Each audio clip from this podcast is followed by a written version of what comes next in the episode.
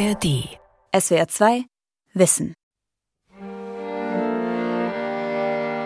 Haben Sie etwas zu den Franzosen zu sagen? Ja, ich habe nichts gegen die Franzosen. Ich habe mit Franzosen verhandelt, geschäftliche Verhandlungen geführt. Ein Fernsehinterview aus dem Jahr 1972, aufgenommen in La Paz in Bolivien. Der ältere Mann, der etwas unsicher, aber freundlich die Frage beantwortet, nennt sich Klaus Altmann. Doch der Reporter weiß, der Name ist Tarnung. Deshalb fragt er nach, halb in Französisch, halb in Deutsch. Monsieur Altmann, vous avez, Monsieur Barbie, je ne sais pas, haben Sie Angst vor dem Tod? Ich verstehe diese Frage nicht, warum. Ich war im Krieg, ich habe keine Angst vor Tod. Gestorben ist Klaus Barbie am 25. September 1991. Die Medien nennen ihn da Schlechter von Lyon. Denn als Gestapo-Offizier im besetzten Frankreich hat Barbie im Zweiten Weltkrieg Mitglieder der Resistance brutal gefoltert. Nach dem Krieg führt sein Weg aber nicht ins Gefängnis. Barbie macht Karriere, arbeitet als Informant für den US-Geheimdienst und lebt lange Zeit in Bolivien als Freund einflussreicher Generäle. Klaus Barbie, grausamer Nazi und US-Agent von Rainer Volk. Eiskalte Mörder gab es viele im Vernichtungssystem der Nationalsozialisten. Eichmann, Mengele, Höss, Kaltenbrunner wurden nach 1945 geradezu weltbekannt wegen ihrer Verbrechen. Gerechnet nach der Zahl der Opfer ist Klaus Barbie als eine Nummer kleiner anzusehen, doch zeigt schon die Bezeichnung Schlechter von Lyon aus seiner Zeit als Gestapo-Offizier dort, Hinsichtlich seiner Brutalität steht dieser Mann, der aus dem typischen Kleinbürgermilieu Südwestdeutschlands stammt, hinter den genannten kaum zurück. Barbie hat sich selbst auch sehr früh als überzeugter Katholik bezeichnet, was er später dann wiederum ein bisschen aufgegeben hat. Peter Hammerschmidt hat an der Universität Mainz seine Doktorarbeit über das Leben von Klaus Barbie verfasst. Er meint zu dessen moralischem Gerüst. Er hat sich schon über andere Werte definiert, die sich vor allem in Kameradschaft und Loyalität zum Führer ausdrücken. Aber das Milieu, aus dem er stammt, war ja, guter katholischer Mittelstand, ländliche Region der Eifel. Klaus Barbie, geboren am 25. Oktober 1913 in Bad Godesberg. Vater und Mutter sind Lehrer. Sie heiraten erst im Jahr nach der Geburt. Der Vater wird im Ersten Weltkrieg an der Westfront schwer verwundet, trinkt viel, ist gewalttätig. Der jüngere Bruder ist von Geburt an schwer behindert und stirbt noch als Jugendlicher. Die älteste Spur von Klaus Barbie findet sich im Archiv des Friedrich-Wilhelm-Gymnasiums in Trier, wo Barbie 1934 sein Abitur ablegt. Die Verbindung der traditionsreichen katholischen Schule zu dem Nazi-Schergen ist seit fast 40 Jahren bekannt als nämlich der Filmemacher Marcel Ophuls für seinen Oscar-prämierten Dokumentarfilm Hotel Terminus nach Trier fährt und sich vor dem Eingang zum Gymnasium nach dem Altschüler erkundigt.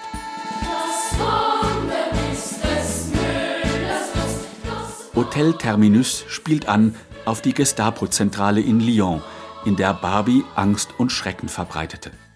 Im gleichnamigen Film benutzt Ophuls ironisch deutsche Volkslieder, um Barbies Leben in aller Welt nachzuzeichnen, auch seine Jugend bei Meeren in der Eifel und in Trier. Die Gegend wird nach dem Ersten Weltkrieg zum Zankapfel zwischen Deutschen und Franzosen. Paris will hier einen Separatstaat gründen, um die Weimarer Republik zu schwächen. Das aber treibt schon lange vor 1933 die lokale Bevölkerung den Nazis in die Arme, auch Klaus Barbie, sagt Peter Hammerschmidt.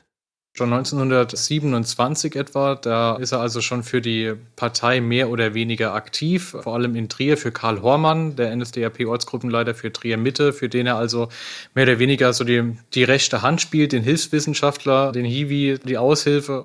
Im Jahr nach dem Abitur wird Klaus Barbie SS-Mitglied und bewirbt sich für den sogenannten Sicherheitsdienst SD, den Geheimdienst der SS. Zu den ideologischen kommen praktische Gründe.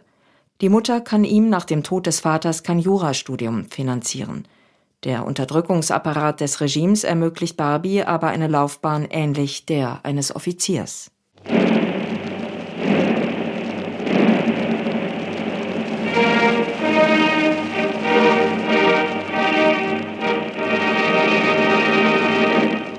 Die Besetzung Frankreichs im Juni 1940 verkündet der Reichsrundfunk mit Siegesfanfaren, die ein musikalisches Motiv aus der Wacht am Rhein enthalten.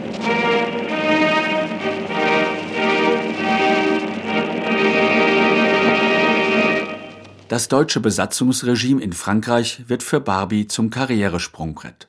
Weil er Französisch spricht, versetzt man ihn zunächst ins Jura, um den Schmuggel mit der Schweiz zu bekämpfen. Als die Wehrmacht im November 1942 auch jenen Teil des Landes besetzt, den bis dahin das Regime des Marschalls Pétain regiert, geht es für Barbie nach Lyon. Dort ist er die Nummer zwei in der örtlichen SD-Hierarchie. Auf ganz Frankreich gesehen solle man Barbies Rang aber nicht überschätzen, sagt die Münchner Historikerin Claudia Meusel, Expertin für das deutsche Besatzungsregime in Frankreich im Zweiten Weltkrieg. Erste Reihe wäre höherer SS- und Polizeiführer.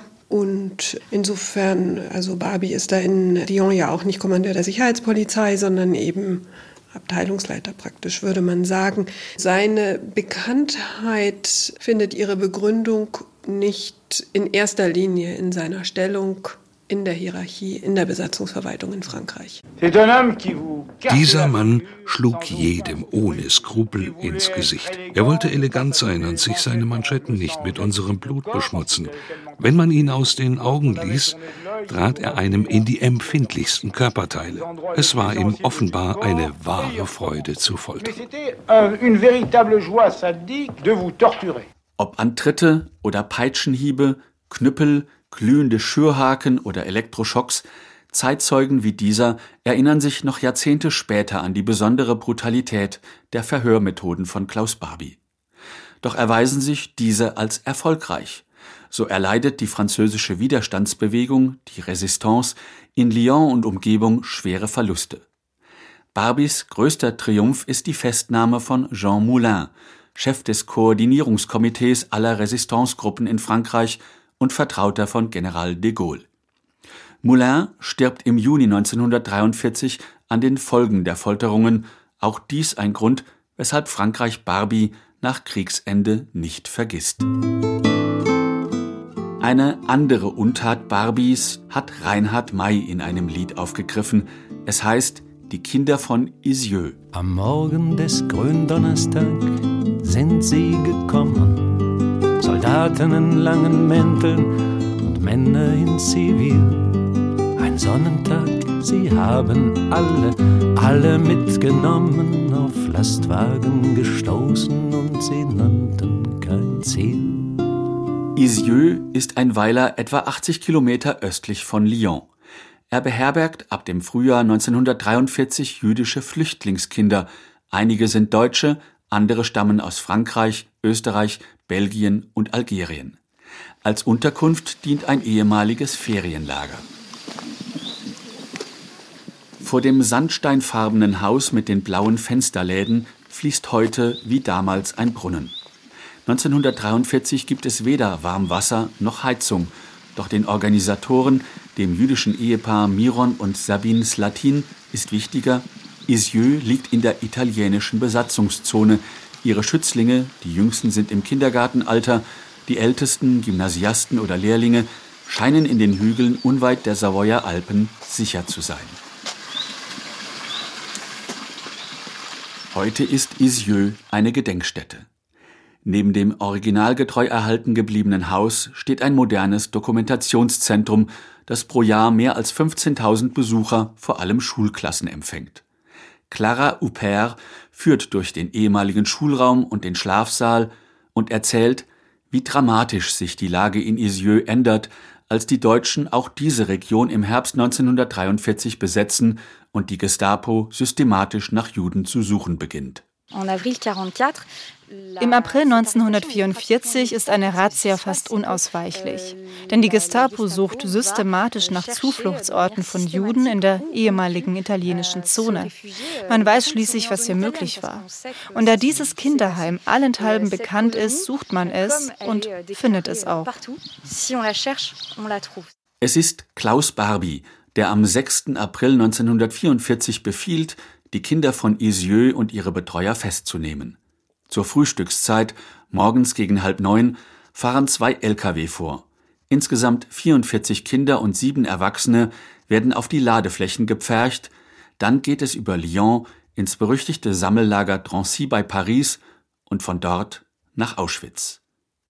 Ob Barbie bei der Razzia dabei ist, lässt sich nicht klären. Erhalten hat sich aber ein Schreiben, in dem er seinen Vorgesetzten die Bilanz der Aktion meldet. Auf Befehl des Großadmirals hat die Wehrmacht den aussichtslos gewordenen Kampf eingestellt. Damit ist das fast sechsjährige heldenhafte Ringen zu Ende.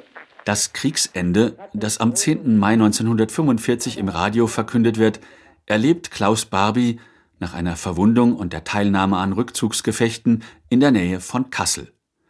Es folgen einige Wochen mit der Familie auf einem Bauernhof an der Weser, danach im Herbst 1945 ein Umzug nach Marburg.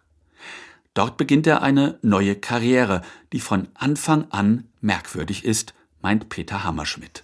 Ja, also er schafft es erstaunlicherweise in Marburg ein großes Netzwerk an ehemaligen SS-Funktionären um sich zu scharen, die wiederum Kontakte pflegen von München bis nach Hamburg. Und dieses Netzwerk fällt den Amerikanern auf und wird von den Amerikanern de facto auch gesprengt im Rahmen einer groß angelegten Razzia. Aber interessanterweise ist der Kopf dieser Gruppe, nämlich Klaus Barbie, eben nicht im Gefängnis gelandet, beziehungsweise eben auch nur kurzzeitig, weil man ihn für wertvoll erachtete und ihn dann eigene Dienste nahm, ja. Dabei sind zu dieser Zeit bereits sowohl Briten wie Franzosen auf seiner Spur. Auch die Amerikaner wissen, dass er in Lyon Kriegsverbrechen begangen hat. Das hindert den Geheimdienst des US-Heeres CIC aber nicht, ihn im April 1947 in Augsburg als bezahlten Informanten X 3054 unter Vertrag zu nehmen. Agent der Amerikaner zu sein, entledigt Barbie der größten Sorgen sagt Peter Hammerschmidt. Er hat in Augsburg ein Haus erhalten, wo seine Familie leben konnte, wo er arbeiten konnte. Er war geschützt von der Justiz, meines Erachtens das Wichtigste, was die Amerikaner ihm gaben. Und die Zuwendungen auf finanzieller Art waren offenbar derart gut, dass Barbie, wie er später selbst sagte, ein angenehmes Leben führen konnte. Der Kalte Krieg zwischen Amerikanern und Sowjets ist für Barbie ein Glück. Zumal der Konflikt auch im Westen Misstrauen sät. So glauben zum Beispiel die Amerikaner, in Frankreich sei die Politik komplett kommunistisch unterwandert. Deshalb geben sie zwar ihr Okay, als 1948 französische Geheimdienstler einen Antrag stellen, Klaus Barbie zu verhören. Doch besteht der CIC darauf, die Fragen dürfen nur den Tod von Jean Moulin betreffen, nicht Barbies Kriegsverbrechen. Claudia Meusel sagt zu den Reibereien. 47 verändert sich die Einstellung zur Entnazifizierung und so weiter und so fort. Da geht es dann eben alles schon auf die Gründung der Bundesrepublik hin. Und die Amerikaner haben natürlich im Unterschied zu den Franzosen auch nicht diese vier Jahre Besatzungszeit, die Erfahrung von vier Jahren Besatzungszeit. Es geht in Frankreich ja wirklich darum, dass da viele Erfahrung gemacht haben, ganz unmittelbar mit der deutschen Besatzungspolitik, vor allem auch Mitglieder der Kommunistischen Partei.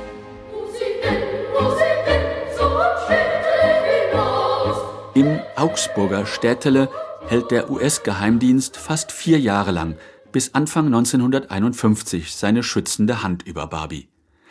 Man hält ihn wegen seiner angeblichen Kontakte in der französischen und der sowjetischen Zone für einen der besten Agenten.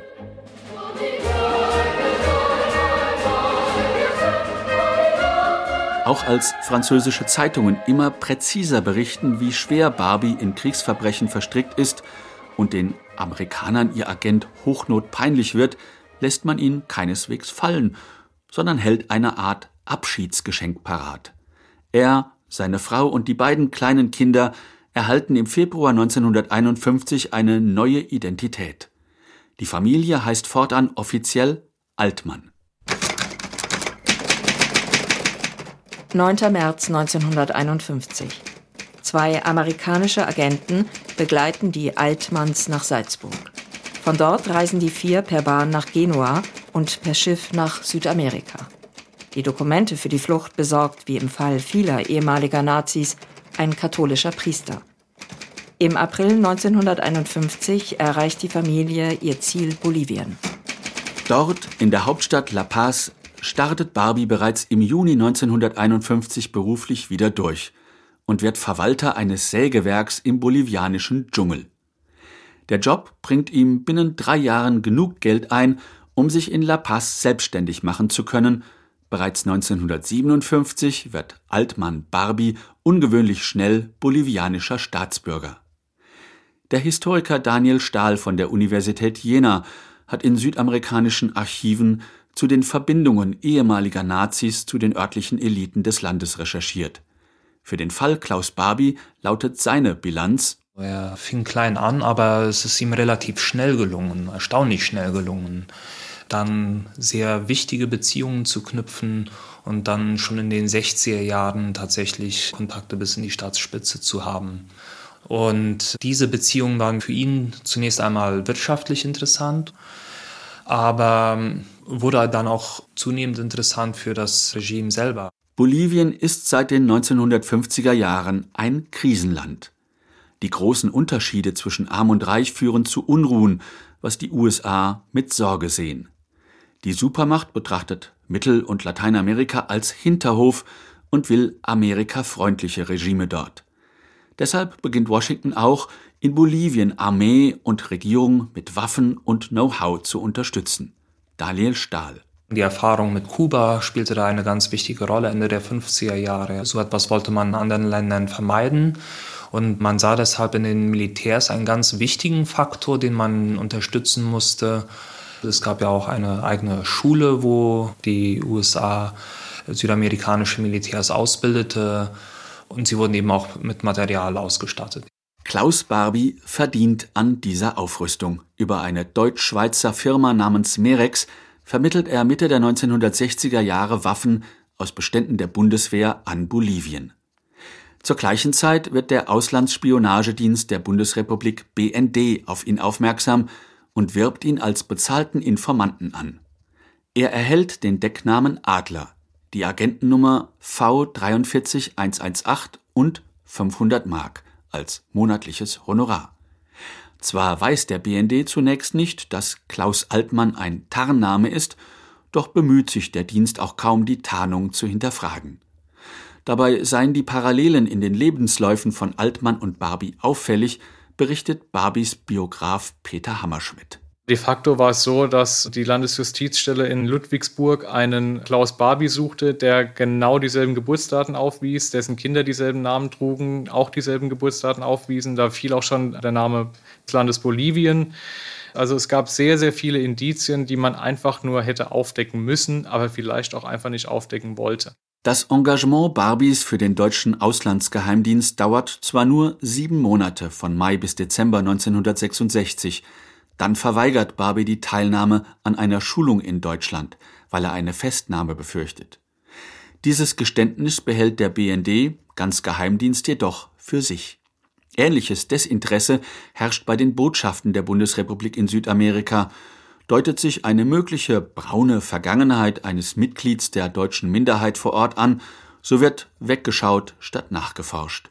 Eine Politik, die Klaus Barbie letztlich zu Fehlern verleitet, sagt der Experte Daniel Stahl. Er hat sich im deutschen Club öffentlich abfällig über die Bundesrepublik geäußert, abfällig über das Botschaftspersonal geäußert. Und dann wurde es auf einmal interessant, seine Vergangenheit etwas genauer anzuschauen. Er hatte ja guten Grund, unvorsichtig zu werden, weil in der Bundesrepublik liefen immer weniger Verfahren gegen ihn, lag noch kein Verfahren vor. Und in Bolivien war er gut angekommen. Unsicher wird Barbies Versteck erst ab 1972, unter anderem als das französische Fernsehen diese Reportage aus Bolivien zeigt. Nach einigen kurzen Straßenszenen aus La Paz kommt eine junge Europäerin ins Bild, Beate Klarsfeld.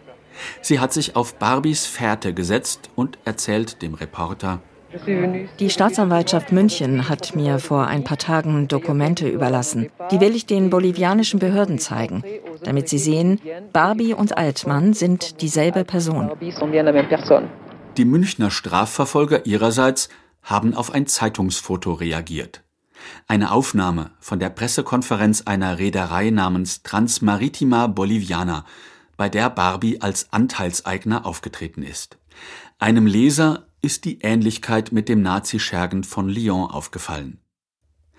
Zu den Begleitern von Beate Klarsfeld in Bolivien zählt auch jener Reporter, der Barbie zu seiner Person befragt. Die erste Antwort ist ein Bluff. Ich bin nicht Barbie, wie ich schon gesagt habe, ich bin Klaus Altmann. Und die Staatsanwalt München wird sicher Gelegenheit haben, den bolivianischen Behörden diese Unterlagen zugehen zu lassen, um das zu überprüfen. Lange geht dieses Kalkül auf. Zwar sind Glasfelds Aktionen spektakulär, einmal kettet sie sich mit der Mutter eines der Kinder von Isieux in La Paz auf einem Platz an, doch ein Erfolg bleibt aus, solange Klaus Barbie von den Anführern der Militärdiktatur in Bolivien geschützt wird. Denen dient sich Barbie regelrecht an, indem er mit seinen Erfahrungen als Experte bei der Bekämpfung von Widerstandsbewegungen prahlt. In einem Interview mit der Illustrierten Stern erzählt Barbie, wenn die irgendwelchen Rat brauchen, dann lassen Sie mich rufen und fragen, wie würden Sie das machen? Was wäre Ihre Idee? Sie fragen mich nach militärischen Dingen, Guerillataktik und so weiter, Kampfgruppen. Peter Hammerschmidt ist sich sicher, dass die Beratertätigkeit Barbies nicht nur aus dem Beantworten von Fragen besteht, sondern dass er auch einige seiner Gestapo-Methoden aus der Zeit als Schlechter von Lyon weitergibt. So Folter durch eiskaltes Wasser und durch elektrische Schläge. Also diese Badenwannenfolter, auch die Folter mit Elektroschocks, das sind Foltermethoden, die vorher in Bolivien so keine Anwendung fanden. Und das hat Barbie eine Anerkennung gebracht, weshalb er dann eben auch eine zweite Karriere und auch eine, eine, wirtschaftlich beeindruckende Karriere startet, die ihn dann auch zum Waffenhändler macht oder auch zum Drogenschmuggler. Erst Anfang der 1980er Jahre wendet sich das Blatt. Die Generäle verlieren die Unterstützung der USA. Ein Zivilist, Hernan Siles Suazo, wird demokratisch gewählter Präsident von Bolivien. Er hat angekündigt, flüchtige NS-Kriegsverbrecher sollten dem weltweiten Ansehen seines Landes nicht länger schaden. Nun werden Barbie seine Verbindungen zum Militär zum Verhängnis, analysiert Daniel Stahl. Barbie war auch eine Symbolfigur geworden und galt eben als ein integraler Bestandteil dieses rechten Militärregimes. Und insofern war für die neue demokratische Regierung die Auslieferung Klaus Barbies eine Auseinandersetzung mit der Erfahrung des Militärregimes in Bolivien und gar nicht so sehr eine Auseinandersetzung mit den Verbrechen, die Klaus Barbie in Europa begangen hatte. Letztlich trickst man ihn aus.